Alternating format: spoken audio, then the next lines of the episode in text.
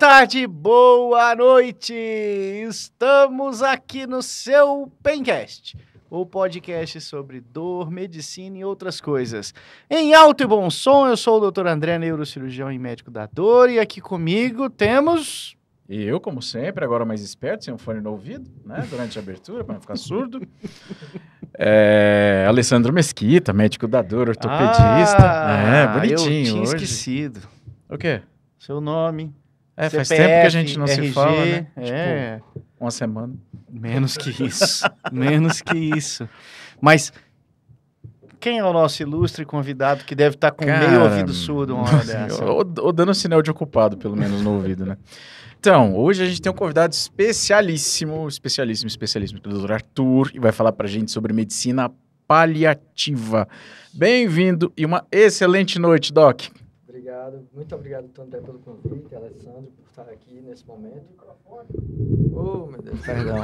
ama- a- Isso aí, não, amadorismo, não, né? estamos inaugurando, é, faz parte. Obrigado pelo convite, pela, pelo momento de estar aqui compartilhando um pouquinho sobre esse tema tão importante, que é os cuidados paliativos.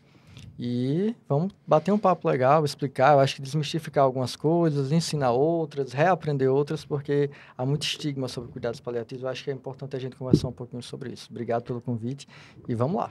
Bom, vamos começar do jeito que a gente sempre começa, né? Que são as perguntinhas básicas. Primeiro, por que medicina? E eu acho que a segunda, como como que começou o paliativismo? Porque assim, até, até pra gente, e aí eu me eu vou fazer um meia-culpa aqui, é, o ortopedista normalmente não tem o paciente que vai a óbito com uma certa frequência, né? Então a gente não tem muito contato com vocês na prática clínica diária, a gente acaba entrando um pouco mais de contato quando a gente começa a fazer dor, mas Conta aí, porque paliativismo é diferente, assim, é, é- é, né, não é uma escolha do mainstream da medicina, né? Não é uma cirurgia geral, é, é uma clínica médica, né? Os mais loucos aqui escolhem a neuro. Não, conta pra gente como é que tudo começou. Eu, eu, eu aqui tô me contendo para contar umas cinco piadas em relação à ortopedia e isso que o Alessandro falou, mas em respeito ao tema, Mas, de uma, mas, cara, o paciente ortopédico é sadio, é uma pessoa saudável que tá com dor. é, quem, quem estiver assistindo a gente, por favor, depois digita assim, I have a fracture no YouTube e assiste um vídeo clássico que fala qual é a relação do ortopedista com a morte. Mas enfim, A gente, a gente pode tocar assunto. a gente, né? Um pouquinho sobre have a fracture.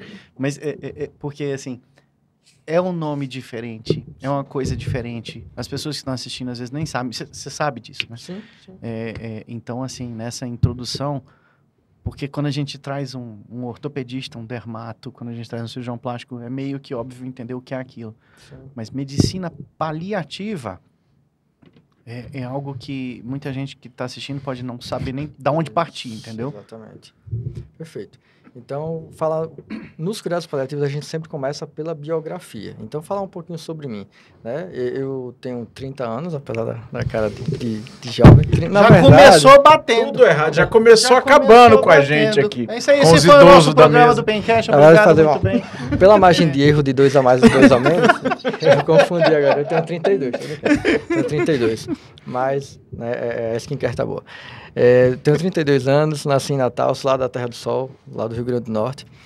E aí eu, eu sempre... é, é, minha mãe ela é uma técnica de enfermagem, meu pai é um assalariado.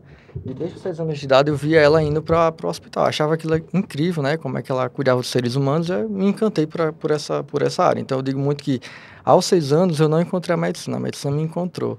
E desde então eu sigo nessa jornada aí de amor e propósito, como eu sempre falo. É, então, na- é, é, nasci em Natal, logo depois eu fui morar em Açu, que também chama Terra dos Poetas, lá no interior do Rio Grande do Norte. E eu também sou poeta, tá?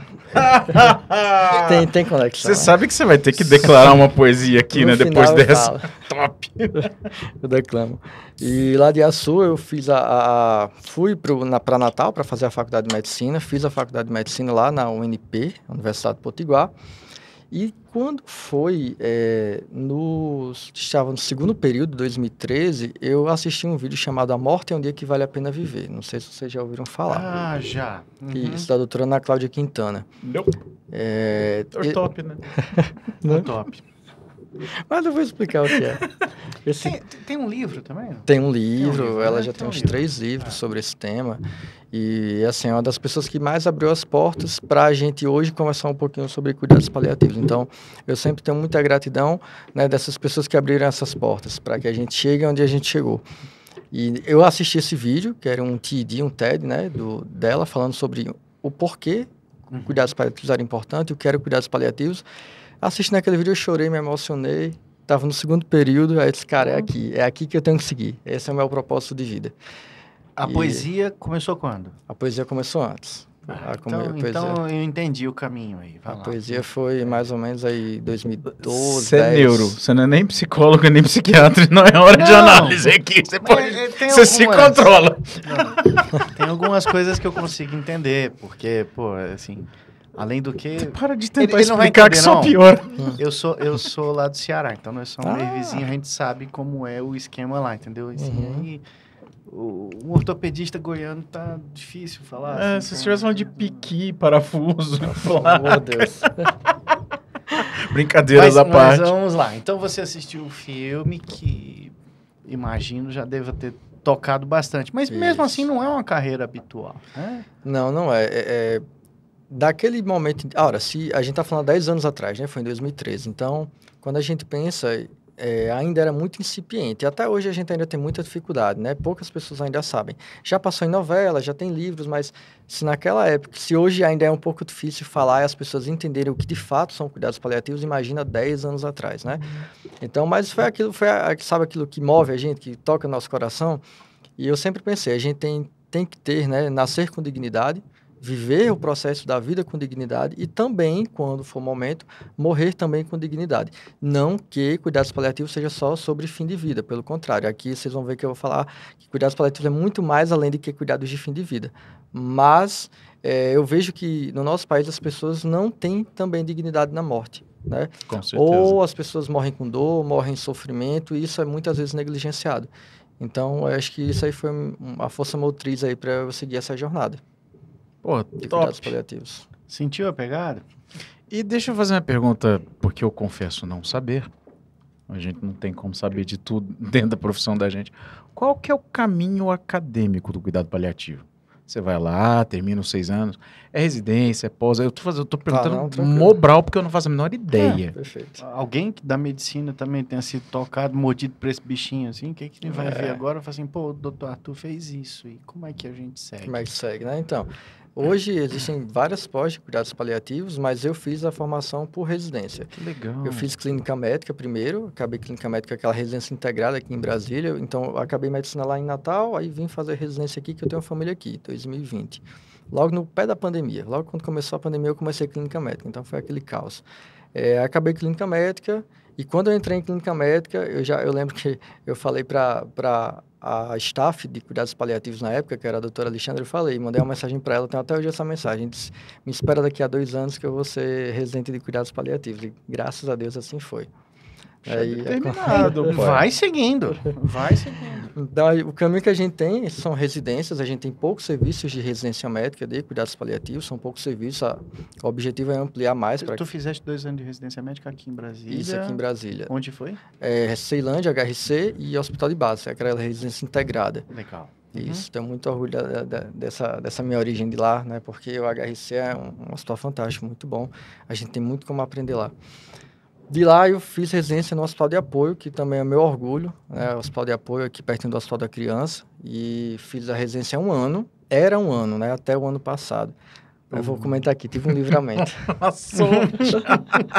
Nossa, que Uma sorte. foi, virou agora dois anos. Então, agora a residência são dois anos. E aí tem a modalidade de fazer pós-graduação, que é um ano também, normalmente um ano, um ano e meio. E tem a residência médica também, que na minha percepção deveriam ter mais residências médicas de cuidados paliativos.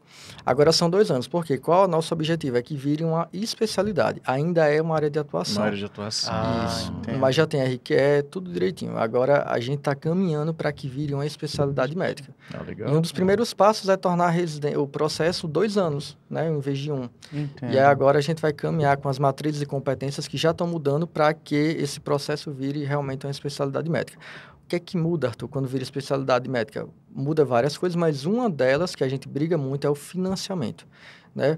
É, hoje na, na, na ANS não existe um, uma valoração dos cuidados paliativos. Por ah. exemplo, a conferência familiar. Não existe um valor pago diferenciado para isso.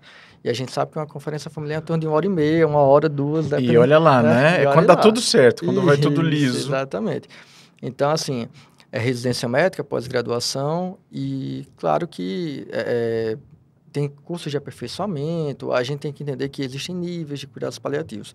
Desde a atenção primária, é, assim, que deveria ter, começa lá na atenção primária, até uma atenção especializada, um, né, um serviço terciário. Todo médico deveria saber minimamente uma abordagem em cuidados paliativos, um controle adequado de sintomas, minimamente fazer uma comunicação adequada, comunicar uma má notícia. Então, é por aí que a gente tenta caminhar mas a gente sabe que tem muito déficit nisso. Uma pergunta ainda hum, para quem estiver pensando na carreira: o acesso é direto ou você ah, precisa pra... ter a pré-requisito à clínica médica? Preci... É, olha, é, não é acesso direto, é pré-requisito, lembrei agora. Ah. Pelo menos assim, é, tem que ter clínica médica, aí aqui na SES agora acabou de abrir o processo seletivo. Então, pode ser por vários caminhos: clínica médica, anestésio, pediatria, deixa eu lembrar mais, é, cirurgia de cabeça e pescoço. Olha, olha. É, e tem outra. Acho que tem. Ortopedia. São, não, ortopedia. ortopedia não, mas não. você vê que tem vários medicina de família e comunidade Medicina, também. Então tem que ter pré-requisito para poder fazer é, essa, essa residência. Que agora, como eu falei, agora são dois anos. Mas assim. É e o único lugar bom. que tem aqui é o Hospital de Apoio. Aqui em Brasília de residência, é o Hospital de Apoio é uma das residências mais antigas do Brasil. E sem dúvida uma das melhores também. Olha só. Pô, sensa cara, sensacional. O que eu aprendi aqui já valeu o podcast. ah, Tem muito. Não, mas eu achei interessante, cara, que você citou ah, o paliativismo na atenção primária. Na minha cabeça de uhum. ignorante, né? Sempre tava, era alguma coisa mais relacionada à atenção terciária, porque normalmente são Isso. pacientes que estão no, no na, o erro de novo, né? O, o, erro conceitual é uma bosta porque do conceito errado todas as suas mas, perguntas mas, saem de maneira mas assim, assim, é, é, parte do conceito isso. só porque a gente precisa dizer isso claramente, Falar um pouco né? Então assim, é. o que é medicina paliativa, tá, doutor? Perfeito. Então, Cuidados paliativos é uma abordagem, primeiro, é uma abordagem, não é filosofia. Todo mundo, ah, cuidados paliativos, borboletinha, mão na cabeça, floreamento. Não, cuidados paliativos é algo altamente técnico, né? Que a gente, é, é, claro que envolve, obviamente, você tem que ter uma pessoa com uma percepção, uma sensibilidade muito grande. É importante você ter, ser sensível a, ao sofrimento humano, né? Aprender a, a, a a compaixão, você ser empático com o outro, isso é fundamental. Mas é um cuidado altamente técnico, que a gente sempre fala.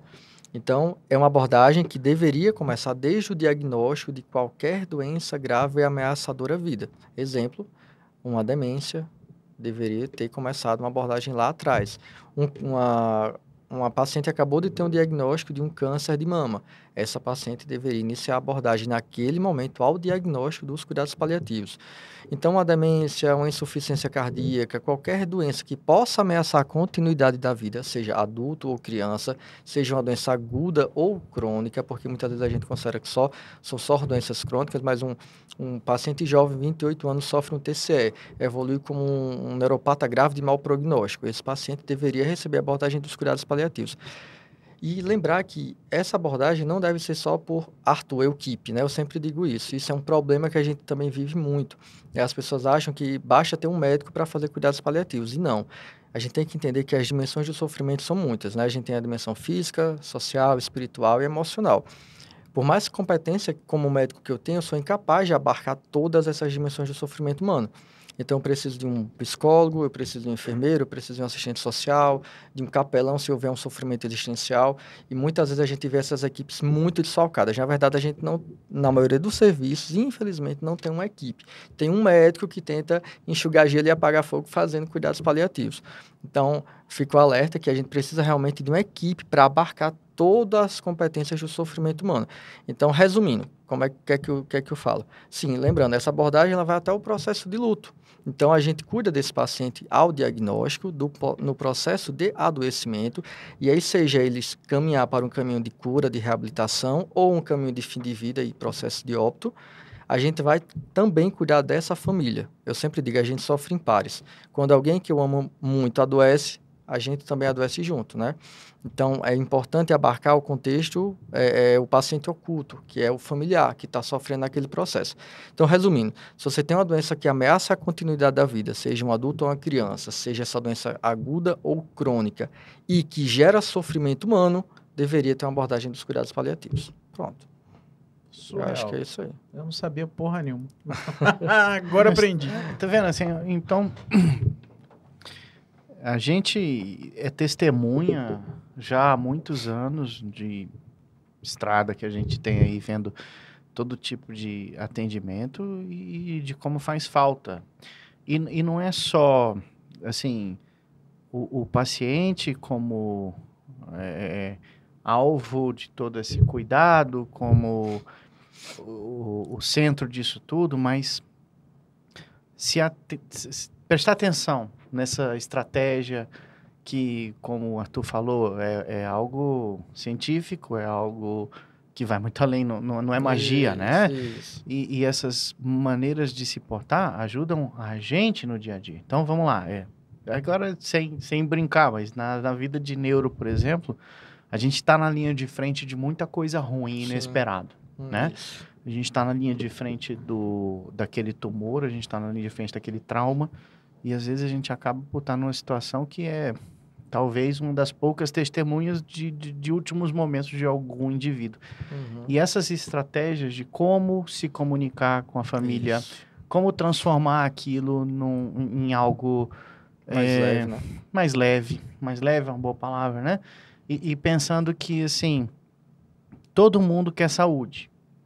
Todo mundo quer curar seus males, quer tratar suas doenças, mas ao mesmo passo a morte é inevitável e todos estaremos nela. Isso. Você só tem duas certezas na vida, né, filho? A A conclusão... morte e os impostos. A, é. A conclusão que a gente chega, então, que assim, é que o, o Arthur vai falar sobre isso. É, é, tá mais para uma jornada do que para uma meta, entendeu? Isso.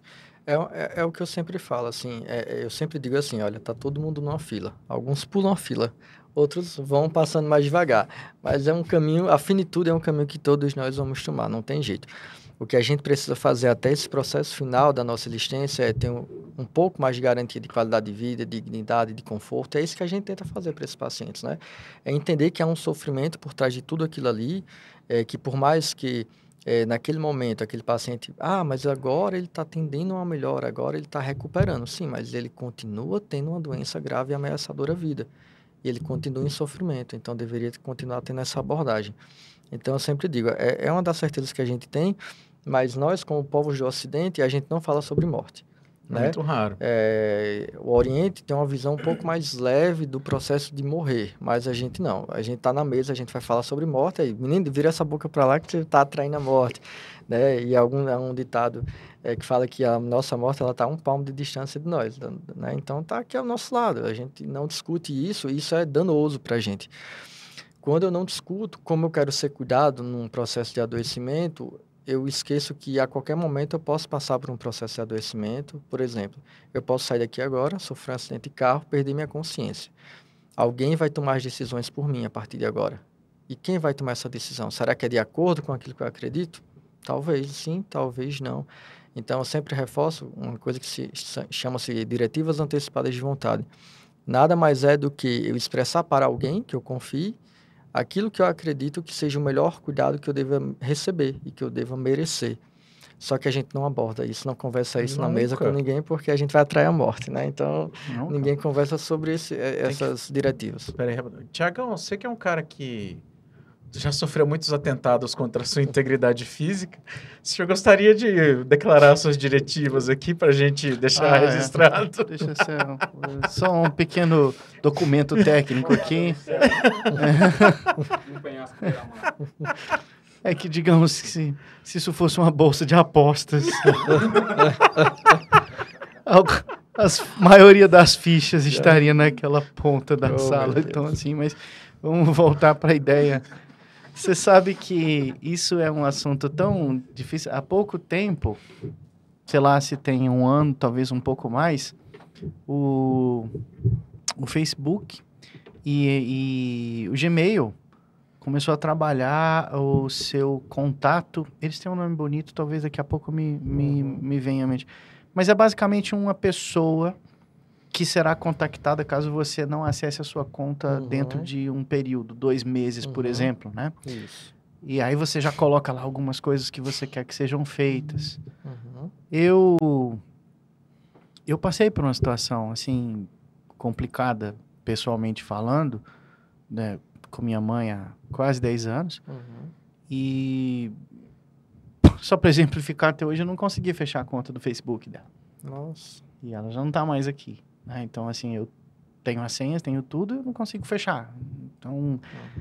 eu consigo no máximo assim bloquear, tornar bem privado e tal, mas fechar ou, ou- ou criar é algo que nem os meios digitais pararam para pensar da forma adequada. Tem lá um negócio de criar um memorial, mas que eu acho que também não Uhum. é adequado. Então, mas e voltando à história do Gmail, quando começou isso, aí eu coloquei algumas pessoas, né? Falei, ah, cara, eu vou in- indicar aqui é, essas pessoas para serem contactadas e tudo. E aí teve gente que ficou com raiva de mim, entendeu? Ah, mas pá, que isso? Como assim? Você tá querendo morrer? Eu falei, não, não tem nada a ver com isso. Só caso eu morra. né? É, tipo, Ninguém sabe. tem uns e-mails aí que eu acho que não vale a pena manter. né? Então, assim, É. então a, a finitude é algo que a gente não lida com, com naturalidade. né? Não, não lida. E o que eu percebo também é que é, aqueles memes, como, como você vê o paliativista, aí lá vem eu com a foice arrastando no chão. Não, na verdade, na verdade, eu ia te falar que eu tinha uma visão parecida, mas não era bem Ué. essa, não. Era ele e a Dona Morte ali, assim, ó.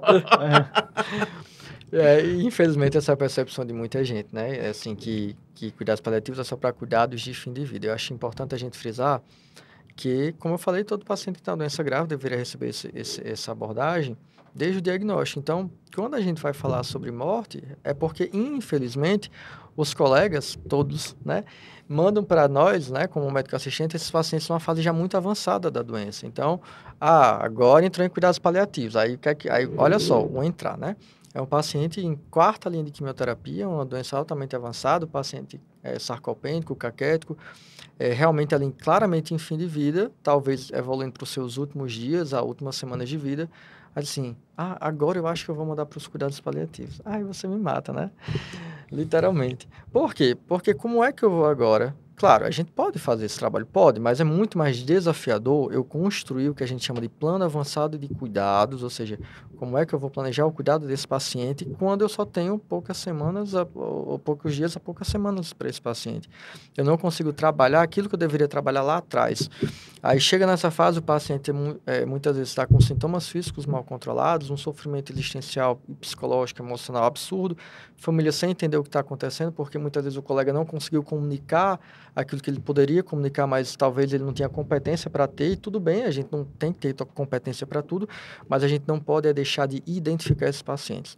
Identificou que esse paciente tem uma doença grave ameaçadora, está em sofrimento, manda para os cuidados paliativos. A gente não é obrigado a saber cuidar e tratar de tudo, mas a gente tem que ter uma noção que agora talvez ele precise de uma abordagem mais holística da coisa, um pouco mais multidimensional. Então, quando chega para a gente, esses pacientes já chegam muito graves. E a gente não consegue traçar adequadamente esse plano de cuidados. Então, a gente não consegue construir essas diretivas antecipadas, porque o paciente já está muito grave, já não está mais consciente. A gente não consegue acolher da forma adequada o sofrimento humano daquela família, o sofrimento daquele paciente, não consegue controlar uma dor de uma forma mais adequada, porque já foi muito, muito final. E aí existe, aí fica, isso só reforça o estigma que cuidados paliativos só para cuidados de fim de vida. Porque você só manda pra gente quando ele está morrendo. E deixa eu te fazer uma pergunta, assim.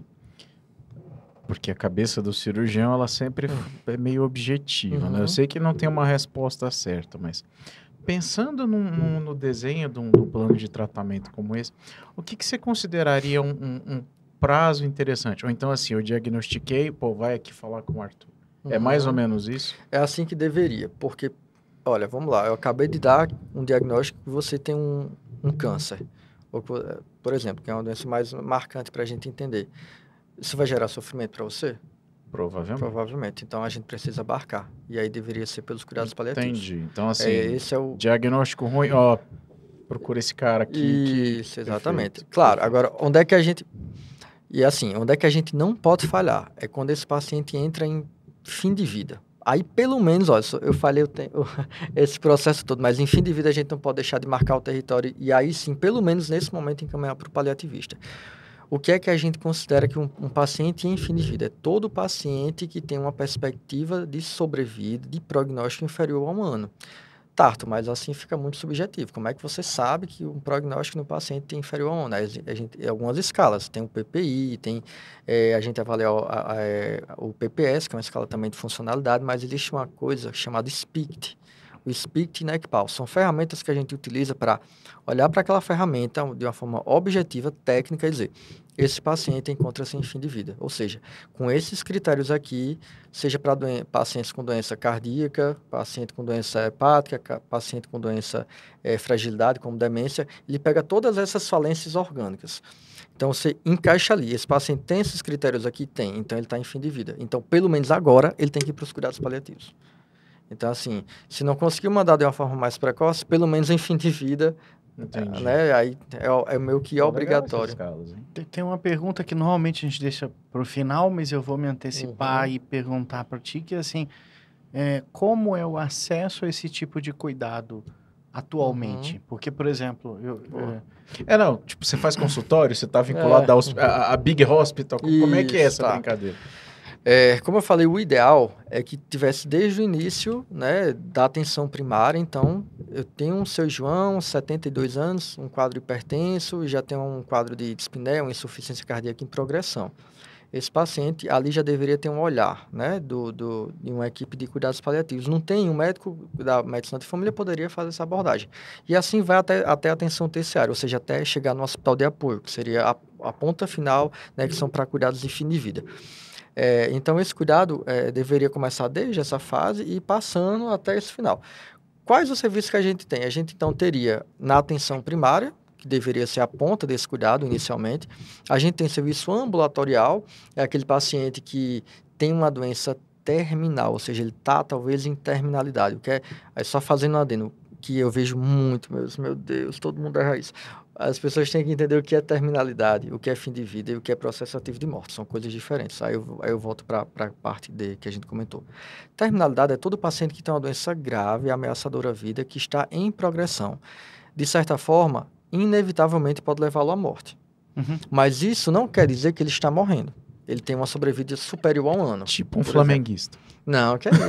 Aí... Rapaz, você é fala isso no dia de jogo. É, eu sou o vai jogar né? o teclado na minha testa daqui a pouco.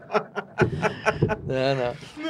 Mas é isso, então assim... Entendi, mas tem ele tem uma, uma sobrevida... sobrevida superior a um ano. É, vamos, vamos focar na terminalidade é. aqui, desculpa. Isso. Então, terminalidade, sobrevida normalmente superior a um ano e tem uma doença muito grave e ameaçadora à vida. Aí esse paciente ele vai evoluindo com o passar do tempo e chega na, na fase final de vida, que é essa que eu comentei com vocês, que é uma sobrevida inferior a um ano. E no final, que seria o processo próximo do óbito, é o processo ativo de morrer, o processo ativo de morte, que é um diagnóstico médico, um diagnóstico quando a gente está em um processo irreversível que configura que esse paciente está nas suas últimas horas a dias de vida. É, então, assim, eu vejo muitas colegas, ah, esse paciente é, é terminal? Aí, o que, é que você está querendo falar com isso? Aí não sabe explicar. Aí, esse paciente está em fim de vida, então é, é muito é, é, é, hum. compreensão inadequada do conceito. E aí, quando a gente erra os conceitos, a gente acaba, muitas vezes, mais uma vez, estigmatizando os cuidados paliativos. Então, a gente entender que terminalidade é uma coisa, fim de vida é outra, processo ativo de morte é outra. Então, voltando lá para o ambulatório. Então, a gente pega o que? Esses pacientes mais em terminalidade. É um paciente que ainda tem uma funcionalidade boa, ou seja, tem um status funcional um PPS que a gente chama de 70%, é aquele paciente que consegue fazer alguma atividade é, laboral, ou quando é 50%, que já passa a maior parte do tempo sentado ou deitado, mas consegue ter um autocuidado ainda preservado. E aí a gente vai pegar esses pacientes em geral no ambulatório. Tem um ambiente hospitalar que pode sim pegar um paciente em terminalidade, mas é normalmente quando esses pacientes agravam um pouco mais, e aí normalmente, em geral, eles já estão mais no processo de fim de vida. E tem os cuidados de fim de vida, que a gente vai pegar mais esses pacientes caminhando para um processo ativo de morte, que seria em hóspices.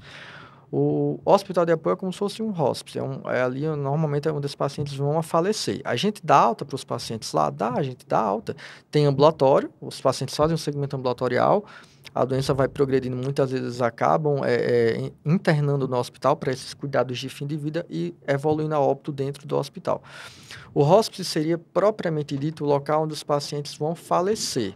Né? Então, é, é, um pouquinho diferente, mas assim, são, são caminhos que a gente tem. Então, a gente tem a atenção primária, que deveria ter essa abordagem, a gente tem um ambulatório, a gente tem a parte hospitalar e é por aí que a gente vai caminhando, tá bom? Então, acho que seria mais ou menos nesse, peraí, nessa peraí que eu jornada. vou criar um problema para vocês aqui, que o Dr. Marco Venturini quer falar aqui no microfone. Eu não Peraí que eu vou te colocar no Viva Voz. teleparticipação. Olha O aí. Marcos é o nosso. Peraí, peraí, peraí.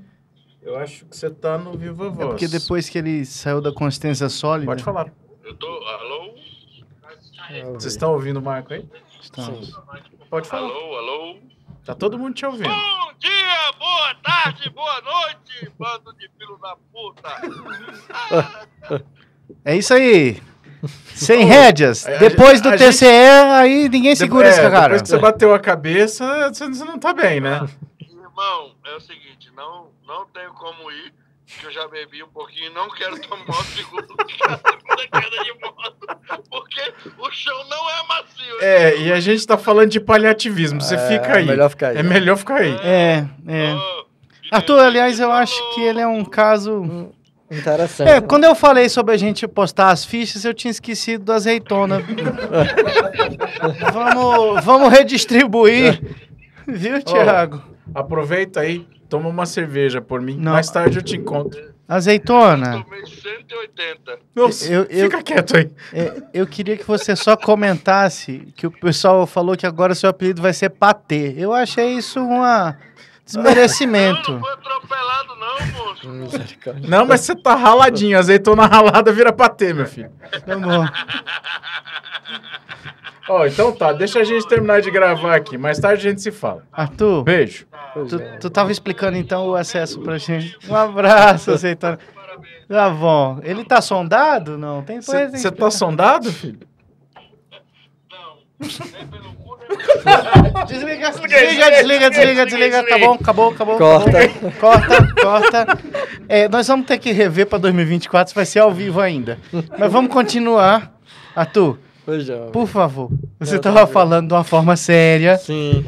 É, que é o ambulatório, e depois vem essa questão do hospice, que Isso, é. mais para cuidados de fim de vida. Mas a gente tem outras modalidades que a gente faz, modalidades assistenciais, que seriam a interconsulta, Uhum. que é o parecer, né? Eu vou lá, alguém me chama, percebe a indicação, eu vou lá e respondo o parecer. E existe o acompanhamento conjunto, né? Que você também vai acompanhar junto com a neuro, junto com a onco, junto com a cardio aquele paciente, que é um melhor caminho. E óbvio que o melhor caminho é uma enfermaria de cuidados paliativos. Então, assim, seria interconsulta uma modalidade Que você assist- tem isso no hospital de apoio. isso, exatamente. A gente consegue fazer um acompanhamento, é, é, um, ou enfermaria, perdão. A gente consegue ter enfermaria e serviço ambulatorial. A modalidade intermediária seria um acompanhamento conjunto. O paciente é nosso e a gente vai cuidar dele juntos, né? con- Conforme ele for evoluindo. E a interconsulta, o paciente é seu, eu vou lá como parecerista, respondo o parecer e depois vou embora. Que não é o melhor caminho, porque a gente entende que cuidados paliativos é um cuidado continuado, né? É um- Você é- deveria integrar a equipe e, e Isso. discutir isso tudo. Eu, eu, eu tenho algumas perguntas para fazer, mas um dos comentários que foram colocados aqui no nosso programa foi o seguinte: O primeiro médico novinho. Esse Tô foi o lendo aqui. Nossa, esse foi o primeiro, médico novinho, 25 ok. É, mas o segundo, vamos lá. É, a Renata colocou esse comentário que assim, atualmente as famílias mais esclarecidas às vezes já vêm e abordam a equipe médica sobre a limitação de esforço, em especial para pacientes mais crônicos e com prognóstico mais sombrio. É, eu, eu- eu concordo com esse Sim. comentário, né? E, e, assim, frisando que ser mais esclarecido não necessariamente está relacionado a, a alguma condição econômica. Sim. E é por aí que eu vou puxar que eu, eu, eu posso dizer que em termos de saúde pública e saúde privada, o acesso à medicina paliativa, como é que ela é? Um desafio. Eu sempre digo que é, cuidados paliativos faz quem ama, mas também faz quem aguenta, quem suporta, porque é uma carga emocional muito grande, não é fácil trabalhar né, com esses pacientes, é altamente compensador. Eu digo muito, a gente conhece pacientes desnudos, sem máscara, sem, eles são quem são ali na nossa frente. E assim, todo paciente nesse processo muitas vezes desperta um estado de amorosidade. Então, assim, é, é- é muito. é- não dá para explicar exatamente como é vivenciar esse, esse cuidado com esses pacientes e com essas famílias. Eu sempre digo, a gente vê que em meio a tanto sofrimento e dor, ainda é possível sorrir, ainda é possível né, encontrar momentos, ressignificar essa existência. E é isso que a gente tenta fazer, ressignificar um pouquinho esse, esse momento tão dolorido para essas famílias, no contexto de fim de vida. Mas a pergunta foi. Na pergunta é sobre o acesso, ah, o né? acesso. Então, O acesso na saúde pública, na saúde. Rapaz, Obviamente. acaba se perde, não tem. É, muita muita informação, coisa. O acesso, então, seria é, através, hoje, o, GDF, de certa forma, tem um, certo, é, um pouco mais privilegiado em relação ao acesso de cuidados paliativos. Como ainda é uma área de atuação, é, não existem muitos serviços de cuidados paliativos no Brasil, são poucos serviços, né? É, hoje a gente tem os hospitais regionais, de ah, por exemplo, a gente tem o HRC, que já tem uma equipe de cuidados paliativos, a gente tem é, o Paranoá, que também já tem equipe de cuidados paliativos, então a gente já tem alguns hospitais, a HRT, que é Taguatinga, que Pô, já tem base não serviço. tem? Base tem também, tem também, isso. Então, assim, alguns hospitais já têm esse serviço estruturado, né, com a equipe mínima, pelo menos. E aí, a ideia é que isso seja ampliado cada vez mais, não só nos, nos locos regionais, mas a nível também central. Então, a gente tem o, o hospital de apoio, que é onde centraliza mais esses pacientes, esse cuidado. Os, as regionais, né, Sobradinho, Hospital de Base, HRT, para tentar captar esses pacientes dessas regionais, e deveria ter na atenção primária, que ainda não chegou como deveria, mas a gente também vai tentar construir isso aí. Tudo passa pelo financiamento, né? Como, como eu falei, é, na, na atenção, na atenção na- no serviço público, é, a gente tem um desafio porque não há uma, não há remuneração, não há. Agora a gente, junto com a frente paliativista, está tentando fazer esse, é, é, os cuidados paliativos entrarem com financiamento. E aí o governo, o Estado iria financiar esses serviços, financiar, subsidiar que esse é o caminho ideal, porque não dá para fazer isso sozinho. Então, com o financiamento da, do SUS, a gente conseguiria implantar melhor esse serviço, que hoje a gente tem muita dificuldade, é, que se concentram hoje na- no- nos grandes centros, né, como a gente sabe. E na atenção privada, talvez seja até mais desafiador. Por quê?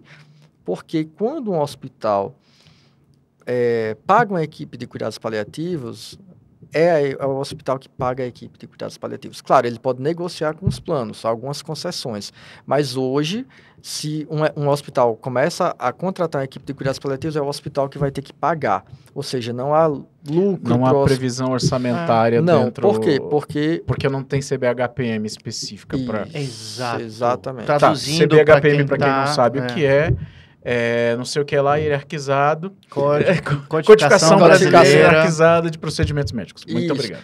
Como É, eu falei, é- é basicamente assim um um livro que fala É- o que, é que é um- pago é um dicionário tipo de serviço valor, médico, é. Isso, né? Exatamente. E como você bem explicou pra gente, o fato de não ser uma especialidade não, não, Não gera tem um codificação. Não gera capítulo, codificação. Ah, não E tem não um gera capítulo dinheiro. específico, né?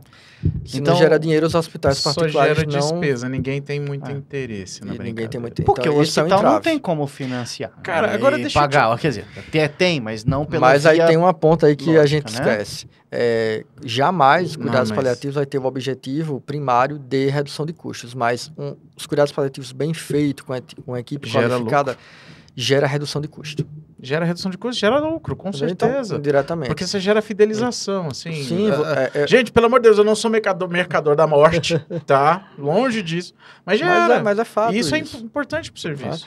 Então você junta o, o mundo dos dois mundos, você melhora a qualidade da assistência e você indiretamente consegue reduzir custos. Sim. Eu preciso colocar aqui o nosso queridíssimo co-host, Azeitona, nos seus delírios etílicos escreve 180 long necks depois. minha opinião médica. E aí ele já deu a carteirada, né?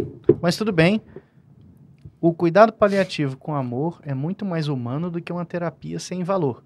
Temos que nos reconhecer humanos e insuficientes para assumir nossas limitações e oferecer um fim o mais digno possível. E termina com emoji de beijinho. É um fofo. É. Hum, fofo. Oh, assim, só, só pegando um gancho no, no, no, no- no que o. Eu, eu tento me controlar para não falar azeitona, mas é difícil. É. O que o Marco falou. É.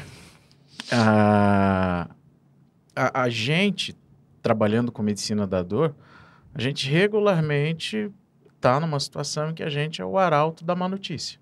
Isso. né? Então eu vou virar para o paciente e vou falar: olha, você está com câncer aqui na sua coluna, você está Uhum. com. Ou você está, sei lá. Não, Doença uma- grave, no- na, sim. minha, na minha experiência diária, o, diagn- o pior diagnóstico que eu acabo dando é, o, Uhum. é o de câncer, né? O, o grosso. Porque uma fratura dificilmente mata uma pessoa de maneira aguda. Sejamos honestos. Sim, sim. Né? Sim. Uhum. Ah, existe alguma técnica para você re- gerenciar a entrega desse tipo de notícia? Ou não? Porque é difícil. Cara, eu- olha, eu vou te falar. Eu, eu, eu, eu, tenho uma dificuldade danada de, de, de, de dar esse tipo de, de comunicar esse tipo de, de, de notícia, assim, de diagnóstico para meus pacientes. Perfeito. Mas não é fácil, né? Não é fácil Não, porque cara, a gente não não é caralho. formado para isso, né? Essa é a a grande questão. Na nossa formação médica, apesar de eu ter me formado em 2018, né? Ser um pouco mais jovem. De novo. Tirando Lá, onda, velho. lá. Cara, quantos anos você tinha em 2005? E aí, eu vou fazer essas contas não, não sou matemático. Mas eu era bem jovem, né? Aí, ó. Nasci em tá vendo? 91, então... A gente é mais fácil que a gente calcula em potência de 10. 2005, puta merda. Cara, eu formei, ele tinha 15 anos de idade. Por aí, é. Arthur, a gente tem uma situação muito, muito clara na neuro que o, o Alessandro puxou isso Você espera ele responder minha pergunta? É não, porque, mas é, um, é, É não o a caminho, né? pergunta, né? É que é, por exemplo, a, a neuro, ne- em, em muitos pontos, a neurocirurgia é uma especialidade muito solitária Uhum. em relação a a gente vê patologias muito específicas e Porque que muitas vezes não saem tem do nosso. assentos. É, vai fazer o quê? fazer o quê, né? Mas então, aí a gente, e, que, e que interage, em algumas patologias a interação com outras equipes é muito pouca. Sim. Poderia ser melhor? Poderia, mas Sim. é que. Ah, mas é neuro, não sei o que, aquela história Sim. e a gente tem todo o conhecimento específico. Mas o, o, o exemplo que eu quero trazer falando isso, e talvez a gente possa usar, é, por exemplo, o glioma de tronco cerebral. Uhum. Então, o glioma de tronco cerebral, quem não sabe, glioma é um dos É. tumores do cérebro, do, do sistema nervoso central. Ele é um vale-morte. É, é, geralmente é um dos mais cruéis, né? Geralmente Esse um dos mais é- cruéis. E, e na, na localização tronco cerebral, por exemplo, é um dos poucos que a gente tem carta branca para começar a radioterapia sem nem fazer biópsia. Eu Uhum. posso fazer uma piada de mau gosto aqui? Não a piada sei. é engraçada, não, a piada é engraçada. Ah, a gente teve um, um chefe né, na, na, na ortopedia em determinado momento da vida Ah, sim. que ele teve um glioma, operou, fez acho que químio, rádio, não vou saber, não, não sei o tratamento. E ele ficou bem, cara. E a gente falava que o cara era tão ruim que ele tinha matado um glioma. Porque ele era um cara muito Milagre- chato. Milagres acontecem. Eu né? sei, eu sei. Não, Eu- o glioma foi lá e... Anos depois, anos anos depois. depois, é. Mas é porque mudou a história do tratamento e tudo. Mas realmente ele, ele devia ser bem bravo mesmo. Mas e aí, é, é, como, como é isso? É, como dar essa notícia? O que, que a gente deve pensar? Tá. Fora você depender de um grau enorme de empatia de um residente que Isso. acabou de cair na residência. Isso, é. Eu acho que ah, talvez a- a- uma das coisas que a gente tem que entender é que, primeiro, é, a, a gente não tem informação para isso. Não Não. tem, né? A gente não é formado. Eu digo muito, a gente passou a formação inteira da gente falando sobre diagnóstico, falando sobre doenças, mas ninguém falava que os pacientes Salvar, salvar, morrer. salvar, salvar, tratar, tratar, E- tratar, operar, operar, operar e acabou-se. E acabou, e ninguém morre, né, nessa história, né? Uhum. Então, ninguém morre, ninguém dá uma má notícia, ninguém tem um diagnóstico, né, é, ameaçador, e a gente não é preparado para isso. Então, a gente acaba que meio vai aprendendo de uma forma, às vezes, errada, ou de uma forma é, é, superficial. E aí, sim, com certeza tem que ter muita empatia, tem que ter muita compaixão, mas tem que ter muita técnica. E a parte, eu digo muito, um dos grandes pilares dos cuidados paliativos, se não mais importante, é a comunicação. Né? Eu digo muito, comunicação é remédio, é como se fala, tem dose, é, tem posologia, tem o tempo certo, porque senão a gente vai fazer uma comunicação iatrogênica, uma comunicação violenta, né? E, e a gente tem que entender que isso vai gerar sofrimento. Então, existem várias técnicas de comunicação, ex- existem alguns protocolos, protocolo Spikes, que é para a gente estar comunicando ma- mais notícias, mas entender que os protocolos, eles podem até inicialmente dar um norte. Eles vão ser é, trilha, é, eles, vão ser um, um caminho que a gente vai tomar, mas com o passar do tempo a gente vai criando as nossas formas de comunicar. E existem alguns tipos de, de é, é, técnicas que a gente utiliza. Por exemplo, é, a escutativa. Então, o que é escutativa? É ter a capacidade de realmente estar ali ouvindo aquilo que o paciente está falando. É, não só ouvindo, mas vendo o paraverbal dele. Né? Nosso paraverbal fala muito mais do que o meu verbal.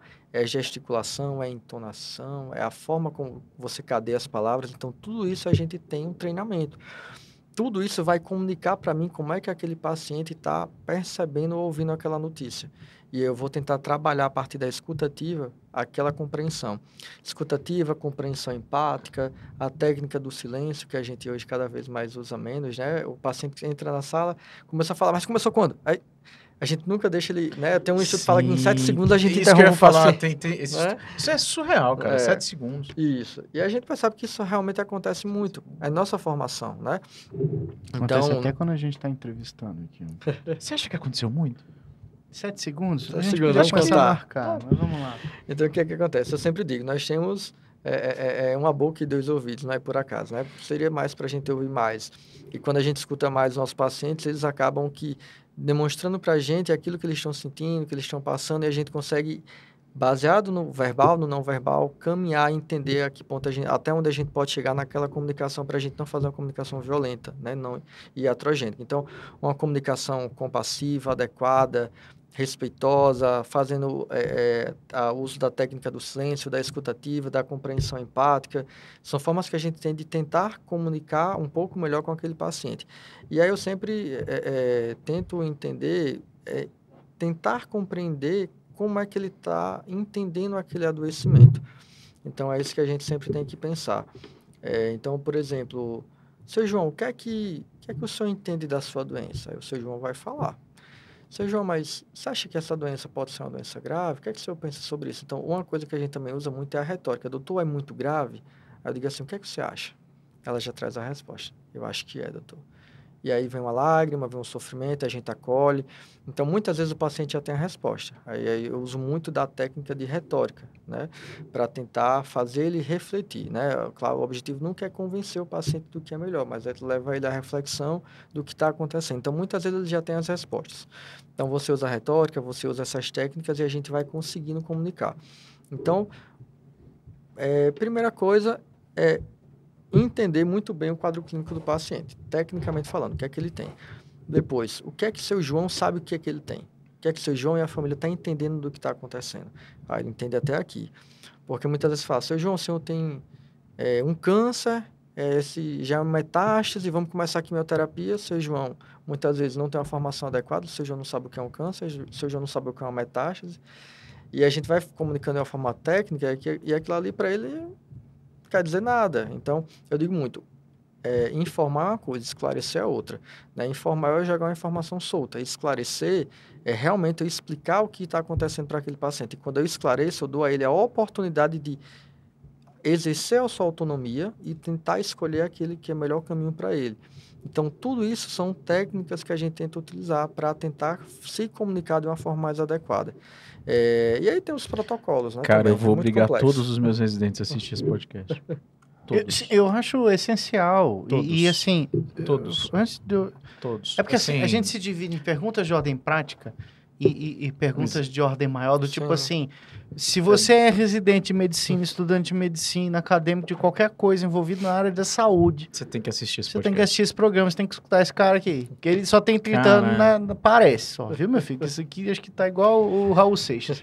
Cara, Mas assim, me não- diz, ordem prática de é ordem de idade pergunta, agora, você vai Você botar faz uma reunião com o paciente e outra com os familiares, ou isso geralmente é um momento conjunto? Depende, depende, tudo, ó, eu digo, eu digo sempre assim, cuidados paliativos é um cuidado altamente personalíssimo, tudo é muito individualizado, é por isso que é tão difícil, porque assim, por mais que a gente tenha os protocolos, eh, cada paciente é um universo, cada paciente é um mundo, cada família é um mundo, Não então, por mais que eu use várias técnicas, eh, por mais que eu siga um protocolo, muitas vezes eu não consigo seguir aquela linha né, de, de, de cadeamento das palavras, da ideia. Muitas vezes o paciente chega na nossa frente e diz, o que é que eu tenho? Eu estou morrendo ou não estou?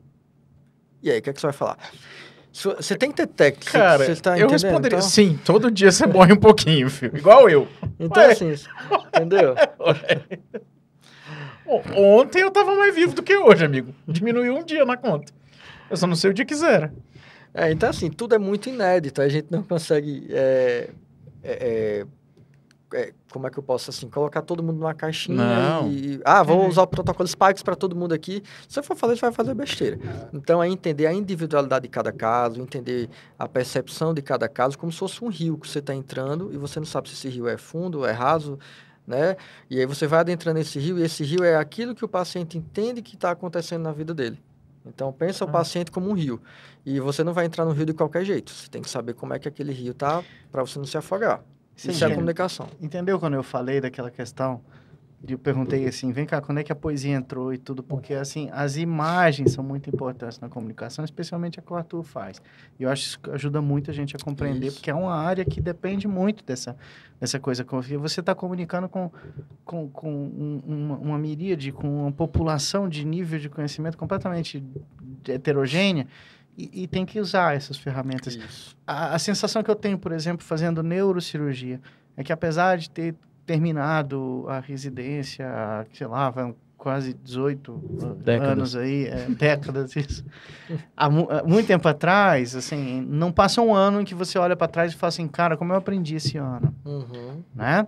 E graças a Deus, né? Que é assim, é essa sensação quando você trabalha medicina paliativa. Ah, sem dúvida. Todo dia a gente aprende uma, uma- a técnica, aprimorar a técnica de comunicação, porque eu digo muito assim, é, a parte técnica do ponto de vista de controle de sintomas, isso é a parte fácil, né?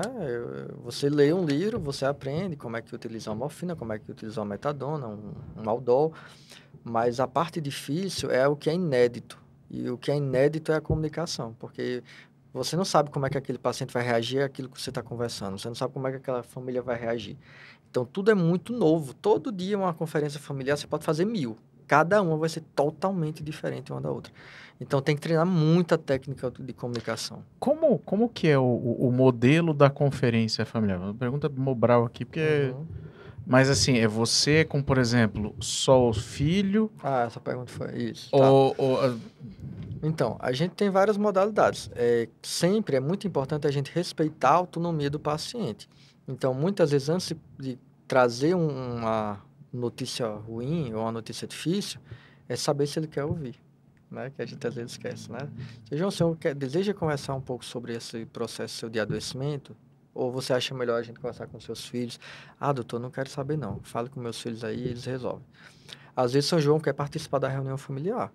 Mas às vezes a família não quer que seu João saiba e não participe. E aí existe todo um cerco do silêncio. cara, Então, cara, essa isso é já... uma situação comum, essa é uma situação Uhum. comum. Putz, Olha, papai tá com essa doença, mas ele não tá Isso. pronto para saber da notícia. doutor, não fale pra ele, por favor, porque senão ele vai, vai piorar. Ixi, E aí? Demais. Cara, não, escuta essa. Uma paciente queridíssima minha chegou no consultório com uma dor nas costas. Ah, doutor, eu fiz esse exame aqui. E a filha dela, enfermeira, querida também. E a filha dela assim. Isso, lá atrás. E eu. Abri o exame. Na hora que eu abro o exame, tumor de mama, juro, tamanho dessa caneca aqui. Aí eu. que tá aí, assim, puta, cuidado dela. Uhum. Tempo, na hora que você vê aquilo, você. É. Ela, pois é, doutor, tá uma dor aqui assim. Eu falei, ai. Ai, Jesus. É, Aí a filha dela não fala, não fala. Cara, que apuro. é, é muito difícil. Que apuro. Nossa senhora. Conta a final. Ah, Contou? O que, é que você fez? No final das contas, eu fingi demência, ignorei sumariamente a lesão tumoral que estava ali a pedido da filha, que também é minha paciente.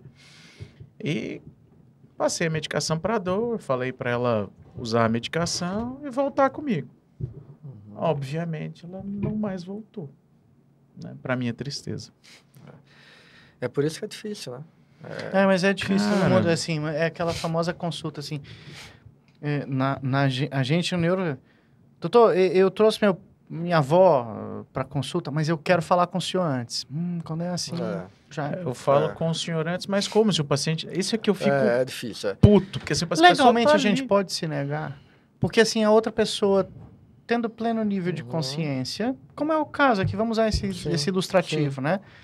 A gente fazendo o diagnóstico, a gente a gente, eu sei que nada é ferro e fogo, É. mas a gente pode se negar e, e- e- e obedecer, por exemplo, a- aquela instrução da filha e não revelar para o paciente? Não existe. Algumas coisas nos cuidados paliativos não tem muito certo e errado. Existem caminhos que a gente pode tomar. Inevita em algum momento, na minha percepção, ela teria que saber.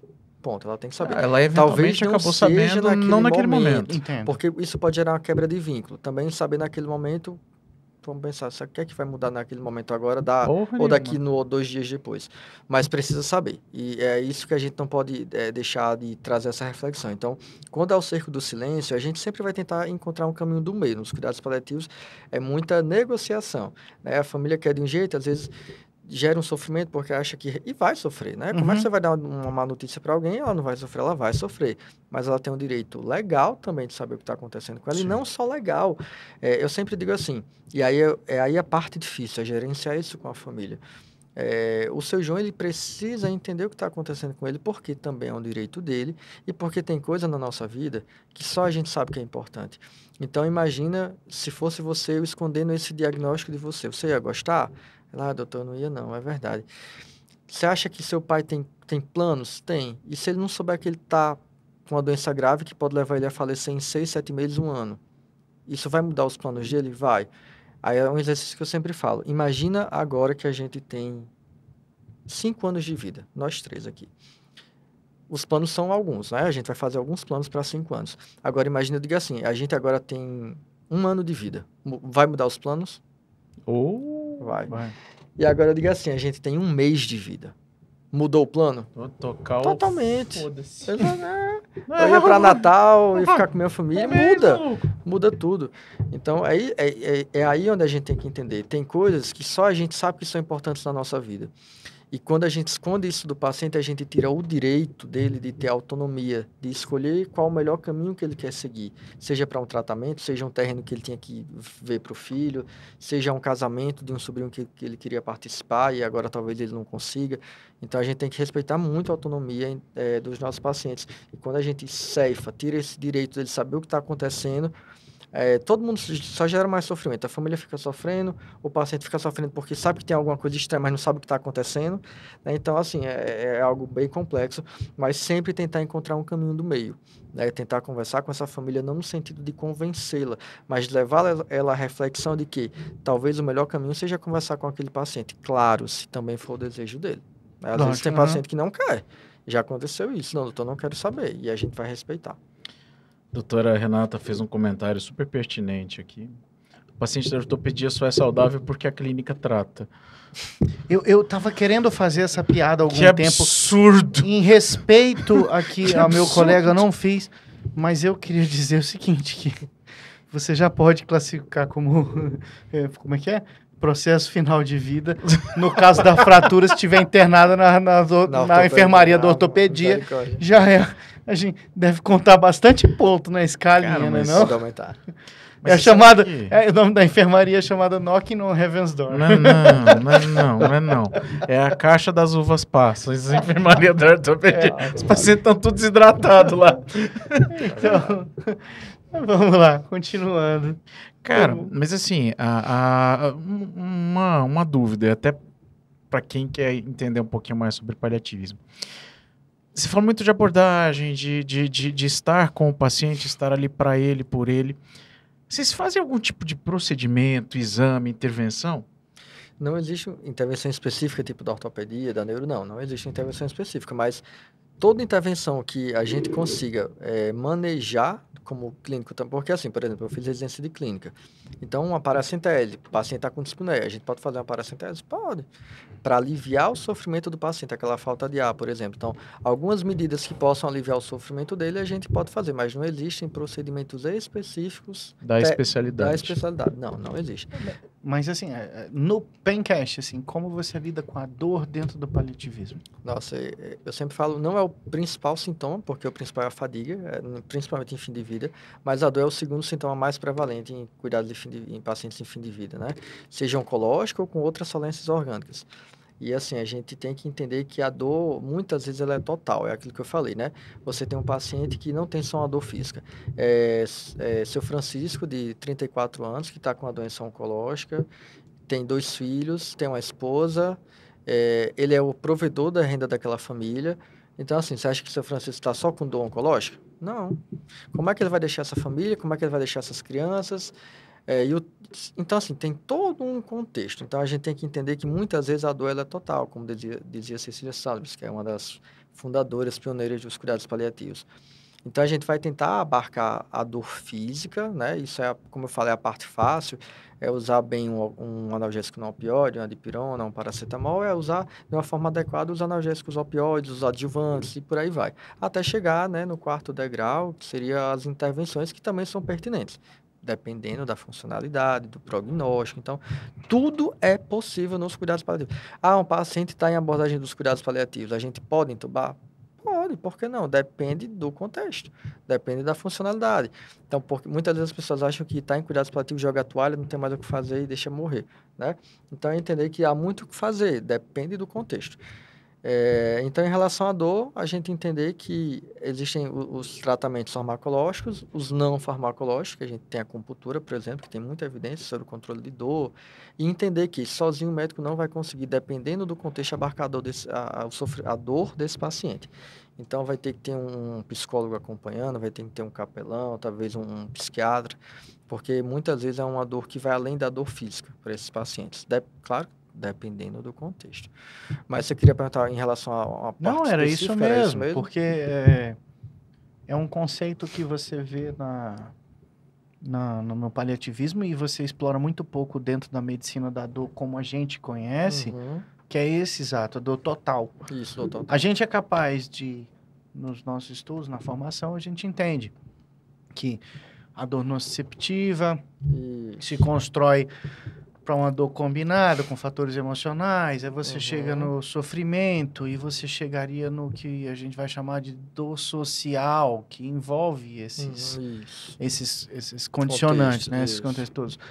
Mas a dor total é um conceito muito forte. É, é do total, disciplina total, entender que há muito mais do que um componente noceptivo, nociplástico, né? né? Então, é entender esse contexto. Que aí é onde se torna difícil, né? Porque, é, como eu falei, fácil é, é medicalizar, né? A parte difícil é abordar todas essas outras dimensões. É, a gente acha que é só o arauto da Dona Morte ali, né? Não, o negócio é mais complicado, né? É muito complicado. A gente Cara. passa por situações desafiadoras no, no- no cotidiano. E assim, eu não vou cansar de repetir. É, é, é muito importante o trabalho, é muito importante garantir o acesso a esse tipo de assistência. E é muito importante para qualquer especialidade médica entender que a gente aprende muito com vocês. Porque todos estamos na linha de frente. Tanto, Isso. tanto na posição de técnico como na posição de família Uhum, Sim. em, em N momentos. Como é o paliativismo no contexto dentro das faculdades? Tá. É, do- acho que foi ano Eu acho que é tipo oftalmo, ortopedia. Você sabe que é existe. tipo, é, é, é por Na aí. é. minha formação em 2018, eu tive uma, uma, é, algumas aulas de Já foi depois da nossa, que era com Sócrates. É, Eu tive Hipócrates. algumas Hipócrates. abordagens e algumas aulas sobre cuidados paliativos. É, Dr. Edilson Pinto, que era um professor nosso de medicina e espiritualidade, maravilhoso. E a gente abordava algumas coisas, mas assim, tudo muito superficial, tudo muito raso. Né? Então a gente não conseguia entender a importância daquilo ali, só sabia que existia. Né? E agora, a nova. A gente conseguiu uma vitória que as faculdades de medicina, a cadeira dos cuidados paliativos tornou-se obrigatória. Então, Hum. vai ter que ter uma matéria de cuidados paliativos na formação médica. Assim como tem oftalmo, cardio, nefro, neuro e por aí vai. Porque eu não, hoje eu não vejo como é que um médico sai da formação sem minimamente entender o que é cuidados paliativos, né? Então, acho que a próxima leva aí de formação vai, vai ter um pouquinho mais de percepção sobre isso. E eu acho que alguém tinha perguntado no grupo, né, sobre a questão da, da de como é que a gente lidava com quando a família já tem uma percepção melhor, que as famílias já estão trazendo isso, É, né? exato. aham. É, e realmente já, a gente já percebe isso. É claro que ainda é pouco, mas a gente já percebe. As famílias já, já chegam com algum conhecimento mínimo e já trazem assim, nossa, doutor, não, não, minha mãe não queria isso. Ela era uma mulher altamente vívida, altiva, independente. E ela, a última coisa que ela queria era ser entubada ou passar por um processo desse de sofrimento. Então, a família já começa a perceber que algumas medidas já começam a ser desproporcionais. E aí se torna muito mais fácil, né? porque é, é, a gente sempre tem que buscar uma tomada de decisão compartilhada. É, claro que o que é técnico é técnico, mas essas questões sobre finitude que envolvem dilemas éticos, que envolvem sofrimento, intubação, hemodiálise, vai fazer ou não um novo ciclo de antibiótico, vai ou não colher novos exames. Puxa a máquina da tomada, não puxa. Ah, aí eu tô nas, pelo amor de Deus. né? Então, tudo isso. Mas isso é um problemão também. Gera né, muito sofrimento. É. Então, a gente sempre vai tentar buscar uma tomada de decisão compartilhada junto à família. E quando a família já tem um, uma percepção sobre aquilo que era importante para o paciente, para a mãe, para o pai, para o irmão, fica muito mais fácil a gente caminhar, né? Porque, como eu falei, aquilo que é técnico a gente define, mas aquilo que é valor e preferência não sou eu que defino. É quem está do outro lado. E muitas vezes quem está do outro lado está entubado, não consegue mais verbalizar. Então, é, por exemplo, um paciente com esclerose lateral amiotrófica, a gente sabe a história natural da doença, a gente sabe que aquele paciente em algum momento vai perder funcionalidade, não vai mais conseguir é, verbalizar, e talvez um caminho seria a traqueostomia. E aí a gente vê alguns colegas é, que sabem a história natural da doença, sabem como isso vai acontecer e não aborda isso. Aí chega o paciente em franca insuficiência respiratória, onde ninguém falou que isso ia acontecer, e é aquele paciente em sofrimento, a família sem saber o que fazer, intuba, não intuba, faz traqueostomia, não faz, porque não foi feito um plano de cuidados, um plano avançado de cuidados, um plano antecipado de cuidados. Porque sabendo o que vai acontecer, porque isso não foi conversado antes. Porque a gente vê, quando isso é conversado, aí chega assim: não, doutor, a gente já tinha conversado sobre isso, isso aqui para o meu pai não é mais adequado. Não, doutor, isso aqui é adequado para ele porque tem um casamento da nossa sobrinha que ele queria participar e daqui a três meses, para ele ser traqueostomizado nesse momento, vai ser importante, vai ser valor para ele. Então, as decisões elas podem até caminhar no sentido técnico, mas a gente sempre tem que ouvir o ponto de vista do valor e de preferência do paciente. Mas a gente só consegue chegar nesse ponto se isso for conversado, né? que muitas vezes não é. Cara, e eu tava, é, hoje, hoje no consultório aconteceu um negócio mais ou menos isso aqui, ó. Uh, o paciente chegou com uma síndrome de dor complexa regional pós-procedimento. Hum. E o procedimento que ela realizou cicatrizou. Uhum. Aí o, o pai falou: oh, agora só com o médico da dor, tá? Hum. E aí fica, hum. né, pra gente uhum. dar a notícia ruim, Ixi. contar toda a evolução da coisa, como é que é, como é que não é e tal. Cara, Sempre sobre a sombra de alguma dúvida. É. Né? Do tipo assim, quem é você para me dizer isso? Como é que você fala? Em, em dor a gente dá muitas notícias, mas Sim. é como. Uh, nem, nem toda. Cuidado paliativo não é sobre terminalidade da vida, mas sobre condições que são, às vezes, assim, que passarão a ser próprias do sujeito, né, dali para frente. Sim. E, e, a dor crônica é uma condição. Cê, assim, é, você vai gerenciar o que não é muitas vezes. Você vai gerenciar coisas que não são remediáveis. Vai... Isso. E, e, aí é, é, compreender mesmo, assim, ah, Arthur, não dou conta, porque a gente vê muito, assim, alguns colegas não dão conta de fazer esses tipos de comunicação, de é, não está sabendo lidar adequadamente com aquele controle de sintomas, não está tá conseguindo manejar, manejar adequadamente aquele sintoma. Então, encaminha para quem consiga, né? Assim, se você vê a necessidade, se você vê um, um, um sofrimento que você não está dando conta emocionalmente, porque nós também somos humanos e a gente sofre com tudo isso, né? Dar uma notícia ruim é ruim para o paciente e é ruim para a gente também, né? Então, assim, eu sempre digo, nos criados paliativos a gente tem que fazer muita terapia, tem que fazer muito yoga, muita meditação, porque todo dia a gente muitas vezes dá notícias difíceis, a gente acolhe o sofrimento do outro e para eu fazer isso eu tenho que estar bem. Eu não consigo é, é estar, eu não posso estar adoecido mentalmente para acolher um, um, sofrimento de outra pessoa. Como é que eu acolho o sofrimento de alguém se eu não estou bem? Né? Uhum. Então são coisas que a gente tem que trabalhar e a gente tenta trabalhar o autocuidado sempre, né? O autocuidado é fundamental cada vez mais para todos nós na medicina e nos cuidados paliativos, senão a gente entra em burnout, em fadiga de compaixão e por aí é. vai. Fadiga de compaixão. É, fadiga de compaixão. Termo Esse termo, explica. isso- ah, eu vou fazer igual aquela piada do ortopedista com o chat GPT. Explica e seja simples. Tá, vou tentar ser simples. Resumindo, a fadiga de compaixão é quando eu me envolvo tanto com aquele sofrimento daquele humano que eu fico, em vez de ser, de ter ação, né, que a compaixão é, é a empatia, é eu ver o sofrimento do outro e eu pensar, o que é que eu posso fazer para mudar aquilo ali? Empatia é eu ver o sofrimento do outro e dizer, nossa, que coisa triste, muito triste isso aí que está acontecendo.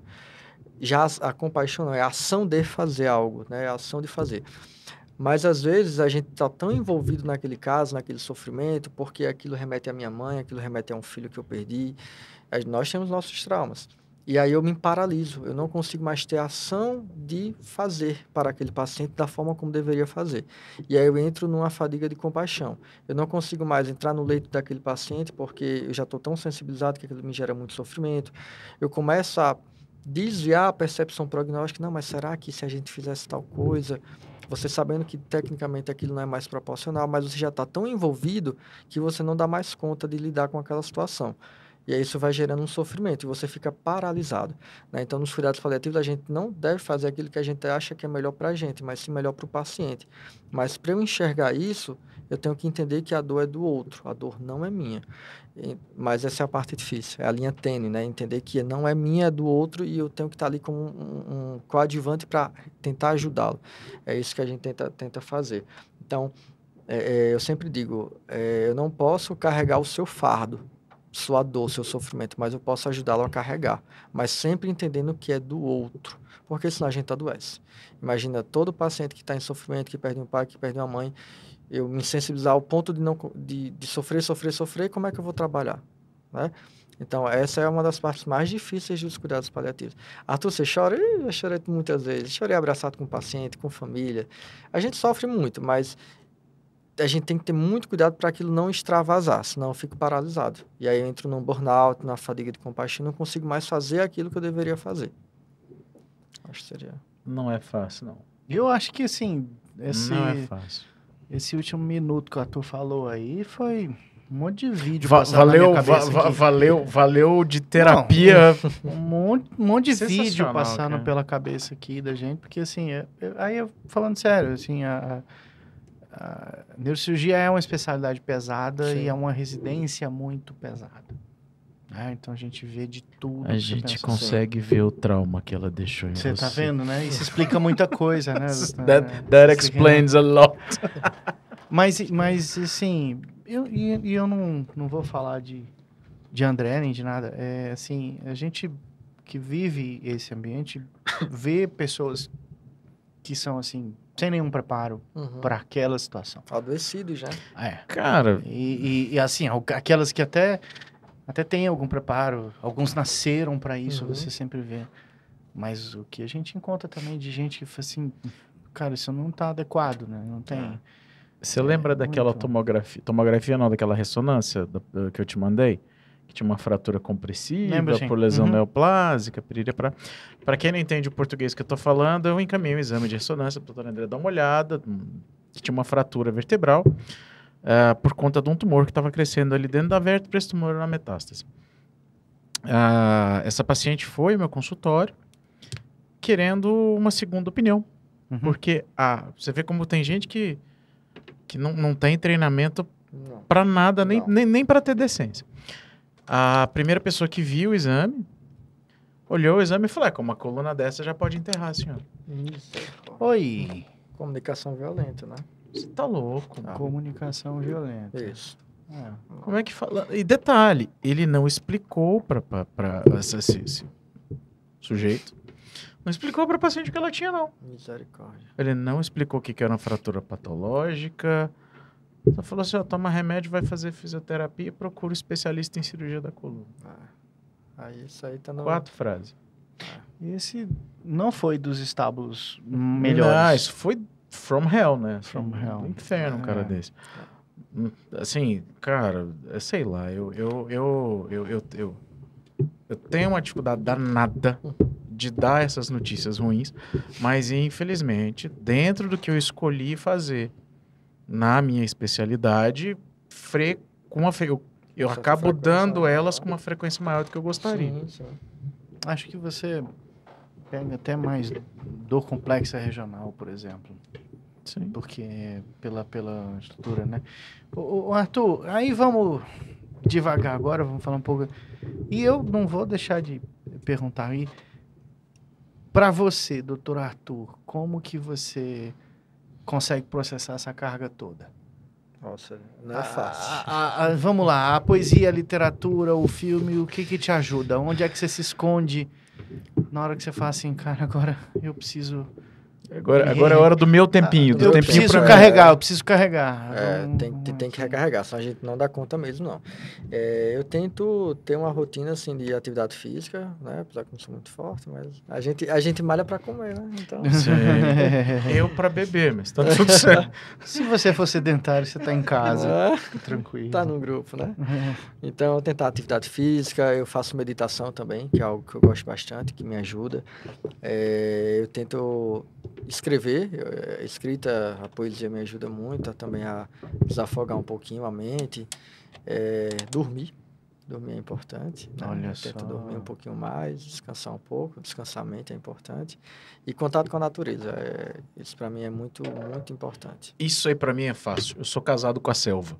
Nossa, eu, Minha esposa chama selva. Ah. É sério. Eu fiquei, gente, que é isso? Juro. Eu me contenho, minha querida amiga Selva, para não fazer essas piadas, mas como ele fez. Pois é. Eu jamais ia perder essa piada, velho. Não é todo dia. Ok. Qualquer coisa me liga, tem um quarto sobrando lá em casa. sua você casa, fica lá beleza. um tempo. Mas é isso, é, a gente tem que entender, e é isso, se a gente não se cuidar, a gente entra realmente nessa fadiga, nesse, nesse burnout e, não, e fica paralisado, não consegue fazer o nosso melhor. E é um trabalho que demanda muito, porque tudo é novo, tudo é inédito, então cada comunicação teve, teve um dia assim de estar no hospital e em uma semana falecer cinco, seis pacientes. Aí, aí Você pegou o Covid, né? peguei, peguei. Você pegou o. Covid. Você pegou a pior pandemia, sei lá, Na Ele desde, desde o começo. Então, residência de desde o começo do século passado, né? Isso. Estando na residência clínica médica, mas já com a intenção de fazer medicina Isso. paliativa, porque é diferente. Ele não se descobriu paliativista ao final da residência clínica. Isso. Não, até porque a piada tá pronta, né? 600 mil mortes no Brasil, eu vou fazer paliativismo. Isso é um bom negócio. Meu Deus. Esses são os níveis da piada do Bengay. A gente já foi melhor. doutor. Não, é porque você não tava aqui no dia da, da, da- que tava o azeitona e a, e a Renata inspirado aqui. Realmente não. Me diga, mas, mas então, como foi essa experiência durante a pandemia também? Nossa, bem difícil, porque como na clínica é, a gente tinha que tocar serviço, né? Cara, eles Então- queriam colocar ortopedia pra passar a enfermaria do Covid. Eu falei, meu irmão, vai morrer geral se fizerem Tem isso. condições, né? Não vai dar certo. Não dá, é, Meu Deus, eu só Então- consigo imaginar. é, não dá não. Né? Cara, Correção de glicemia, né? Parecer. Irmão. Correção de glicemia. Com certeza. certeza. Parecer pra hidratação. Não, não, equilíbrio. é, é, como é que chama? Equilíbrio eletrolítico. Faz- Hum, Ops, não é. Ai, não sei. Deus, eu só consigo lembrar daquelas piadas do Instagram lá do Roberto lá fazendo os, os ortopedistas. É a coisa Tá melhor que tem no mundo. Mas no contexto da, da clínica médica foi bem difícil, porque a residência ela suga muito, então acaba que a gente meio que entra no automático. Era, tinha, tinha vezes lá que era um, assim, uma fila de quatro, cinco pacientes para entubar, e era no HRC, era lá em Ceilândia. Era desse jeito. E a parte mais difícil. E assim, plano de tratamento, fim de vida, etc. Nada, né? Não dá, Nada. Não, não, não tinha. Que não As pessoas na época do isso. eh, você não podia pensar nem. Não tinha nem o velório. Isso, quanto Aham. mais fazer um plano de cuidados. Naquela não- época, não- assim, e o fim está próximo. A única coisa que a gente conseguia pensar. O que a gente tentou nessa época foi trazer um pouco mais a importância dos cuidados paliativos, né? Porque muitas pessoas estavam morrendo. E qual a qualidade de morte a gente estava ofertando? Péssimo, Zero. né? Então, Zero. foi aí como começou ainda mais a se discutir um pouco mais sobre essa temática. Quantas versões do Covid você pegou? Como residente, eu, É, como Eu- residente. eu- Você pegou mesmo. Quantas eu, vezes você nossa, adoeceu? eu já tive Covid qua- quatro ou cinco vezes, isso com diagnóstico. E você? Não, eu peguei uma. Nossa, Três. Você pegou três, né? Eu na peguei uma. residência eu peguei pelo menos duas, duas com certeza. Agora, eu não falo que eu peguei, ela que me pegou, porque, cara. Não, você correu do Covid, viu? É. Bicho, sabe aqueles filmes de ficção científica que o cara anda parecendo um trabalhador da indústria nuclear? Era o André. Totalmente. Pra tentar. Evitar, imagina, casa cheia e minha esposa deu plantão, né? No Agarran também, Uhum, pegando o pessoal. E, bom, quem, nós que passamos pelo Covid, todo mundo tem uma coleção de histórias. De Eu nem vou histórias, fazer sim. competição de história aqui, É. porque é muito triste. Cara, tu, bicho, que, que, que sensação. Peraí, peraí, peraí, peraí. Falta uma coisa pra ele fazer aqui. Ah, falta. Aliás, uma não, duas. Primeiro, qual que é o seu escritor preferido na língua portuguesa? Ah, tem Rubem Alves que eu gosto muito. Rubem Alves, e- sensacional. Muito bom. É, Cecília Meirelles também, maravilhosa. Cecília. E seu poeta preferido? Ah, cara, poetas tem muitos, assim. Poeta sou eu, né? pegadinha, eu sabia. Eu sabia que era pegadinha. Aê! Eu não sei se a gente mesmo. pede. Claro! Pelo menos uma estrofe. De que é um- Pede aí. Então pede, vai lá. E o microfone é cabeça, seu. Cara, de cabeça eu sou um poeta. Não, não é, precisa ser de cabeça, não. Nós vamos fazer o seguinte, Tá. peraí. Ô, Deixa eu abrir Tiagão, isso aí é pra encerrar o episódio. Então, antes de encerrar o episódio, Ah, é antes de a encerrar. gente vai fazer nossos recados da paróquia, nossos recadinhos, mas o fechamento vai ser em grande estilo. Peraí, antes, então vamos fazer os recados da paróquia antes. Cara, onde é que o povo te encontra? Então, hoje, atualmente, eh, eu atendo domiciliar, faço visita domiciliar e teleconsulta particular para cuidados paliativos, tem alguns pacientes, mas em nível de serviço, eu tô- estou como coordenador dos cuidados paliativos da Medicênio, do DF, do Br- Brasília, tanto da parte de assistência quanto da parte de, de ensino, né? Porque eu acho que a gente tem que ensinar isso para todo mundo, eu acho fundamental. eh, e também estou no Hospital Águas Claras. E estamos tentando tentar entrar no Anchieta também, então... Faz O que eu bem. acho que seria maravilhoso, É, já é digo ideia. logo o meu apoio. o Então, pra você que quer consultar com o Dr. Arthur, quer conversar, bater um papo, uma avaliação, já sabe onde encontra ele, viu? Você quer deixar algum recado pros seus filhos essa semana? Eu tô com saudade deles, papai tá aqui.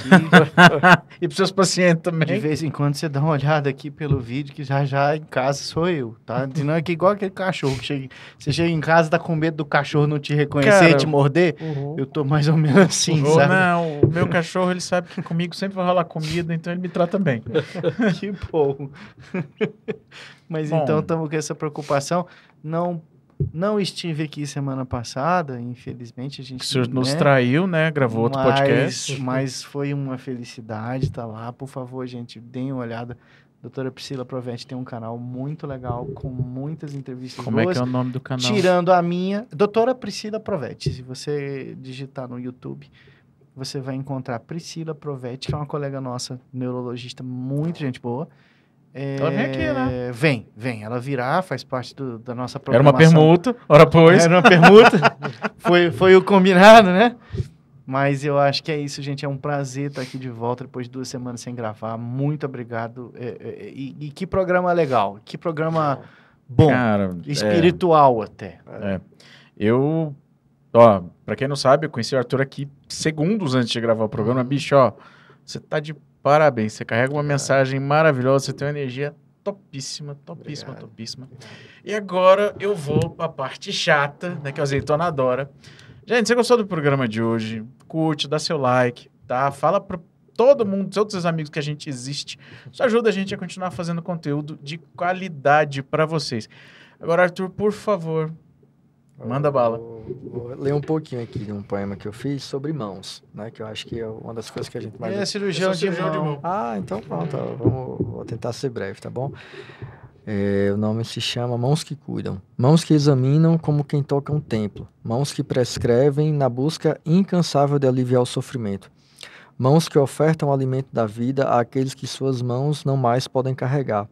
Mãos que cuidadosamente asseiam, ofertam, resguardam.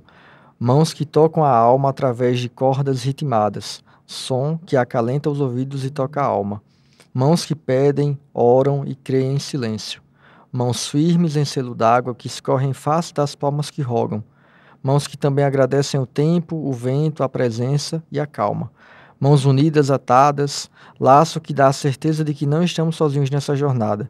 Mãos que por fim se encontram e repousam em si como asas.